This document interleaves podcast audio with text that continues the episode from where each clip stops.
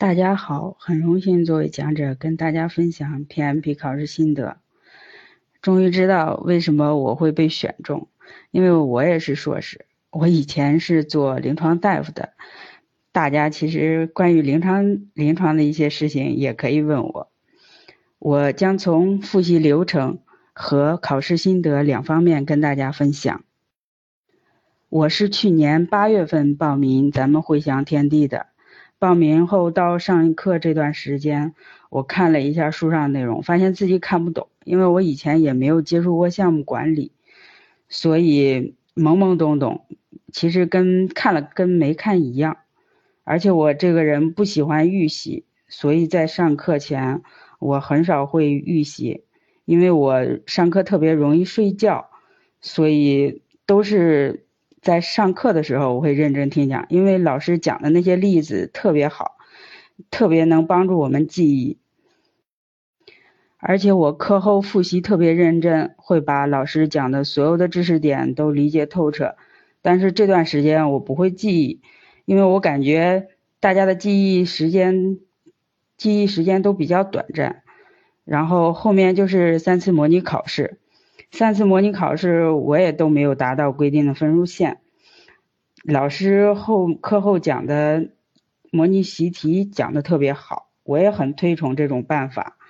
就是一般会听两遍的呃视频，然后把所有的知识点，然后记到本子上。这样的话，我可以把所有的嗯。考前我复习了一天，然后把所有的知识点又重新复习了一遍，就是记在本子上的那些知识点。考试过程中感觉自己肯定过不了，因为很多中文都看不太懂。大家反应好像都差不多，不过最终很开心，居然还得了五 A。返回头来看整个考试过程，我觉得其实考试就四个很重要的东西。对知识点的掌握，必定能过的心态，最适合自己的答题技巧，还有三个月的坚持。大家都知道，考试其实考的就是知识点。我个人的观点是精准复习、精准记忆，因为大家都知道，医学考试的书都特别厚，我们练就的就是为了考试而考试，所以我一般复习的内容。考试的重点一般都是要最后考试试题里面会出现的，这样的话你复习的内容也是最后考试的内容。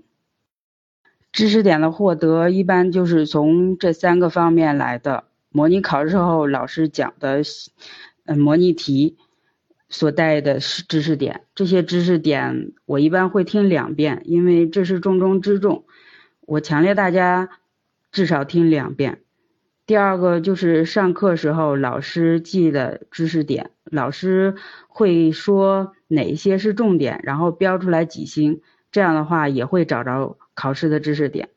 第三个是讨论区中大家提的那些问题，我个人不喜欢刷题，所以我会把大家提出的问题，然后记成知识点，然后记录下来。第二个就是心态，不知道大家看过朗达·拜恩的这本《秘密》没有？他讲的就是，如果我们每天只要想着正面的，我们所期待的事情，我们最终肯定能成功。虽然这本书有点唯心主义，但是我自己还是挺受用的。大家如果喜欢的话，也可以去看一下，可以试试。这是一个让自己自信的主要的办法。另外一个就是我对自己成绩的估算，虽然三次都没有通过那个考试，模拟考试，但是我查了一下，通过率在百分之八十八到百分之九十五，然后我看了一下自己的排名，基本上也在百分之前五十名，所以我觉得我自己很肯定能过，整个过程中对自己是否能过从来没有质疑过。第。三个就是答题技巧，其实大家都知道，这个考试试题是外国人出的，答题答题的思维模式跟中国的不一样，这个考试其实跟考研的英语特别类似，大家看到题目的时候，不要根据自己的经验无故的衍生题目，然后就是有什么看到什么就是什么，这个跟前面一个同学分享的比较类似，确实是这样的。第二个就是看题目的方式，大家都知道这个考试的题目都特别长，一般一张 A4 纸上就两道题。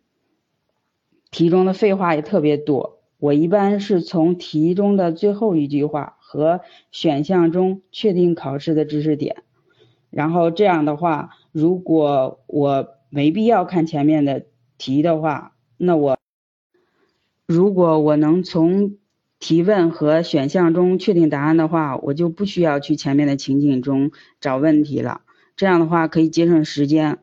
如果需要去前面情景中找的话，我一般建议大家英文好的去看英文题目，如果做不了、做不看不到、看不懂英文的话，大家可以去题目中找关键词。这个关键词的练习一般是从三次模拟考试中锻炼出来的。第四个就是计算题的估算，我不是说让大家猜计算题的答案。只是告诉大家一种估算试题的方法，也就是说哪些试题会考。大家都知道这个考试会考很多计算题，然后课上老师也会发很多题目让大家看，看有哪些题型。然后我发现里面很多题，然后记忆的东西特别多。可是老师又说近年来考试的题目比较少，简单。所以我就只记了几种简单的记法算法，然后最后考试的时候确实是这几种简单的算法。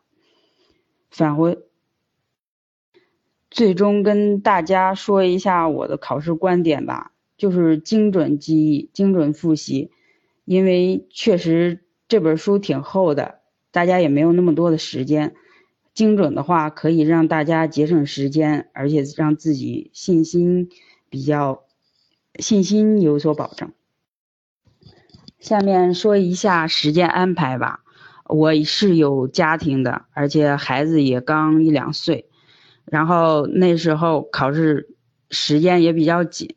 我每天都是早上一个小时会提前到办公室复习一段时间，然后晚上孩子睡了以后再读两个小时的书。这样的话其实挺累的。然后那一段时间喝了一箱子的红牛，因为工作很累，坚持不下去的话，一般我都会去抖音里面找一些正能量的视频，让自己大家嗯能坚持下来吧。而且孩子其实是你最大的动力。以上就是我的分享，嗯，我普通话说的不太好，嗯，谢谢大家，嗯。最后送大家一句话：越努力越幸运。我现在其实工资没有涨，但是我的能力提升了，领导也看见了。我相信我的价值终归会在后面得到发光。好的，今天的分享就结束了，非常感谢我们的四位分享嘉宾，他们每个人的经验都是不一样的，但是最终的目的都是要告诉大家，只要努力。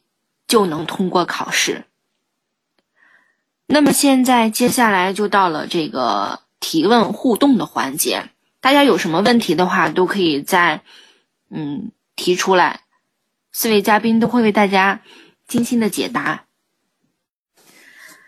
现在的提问环节，我们的四位嘉宾可以看看大家提的问题，每位嘉宾挑两到三个问题作答就可以。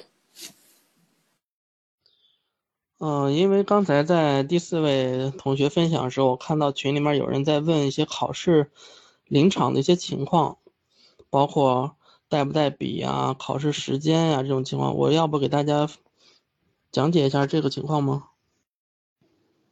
我看好多人都问 ITTO 怎么背的，我感觉我没有背过那个东西，我都是只是看理解，因为考试不可能。考那个 ITTO 到底是什么？啊，是这样，我先给大家大概说一下这个考试的流程啊。考试流程，首先你会知道自己考点在哪儿，然后之前的事咱就不提了，就说考试进了考场以后怎么办？自己的所有东西都不准带，包括你的笔、橡皮、草稿纸、计算器、表，所有东西都不能带。考场会发，他会发笔、发计算器，时间每个考场都会备一块表，然后会发试卷。这个试卷跟我们通常所见的试卷一点都不一样啊，它这个试卷是一本书。大概是几十页吧，具体我没统计过啊。然后根据不同的座位，它会有不同的试卷类型。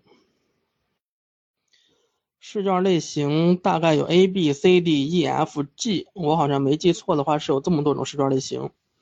然后考试时长是四个小时，是从早是从早上九点到下午一点，对，是这个时间段。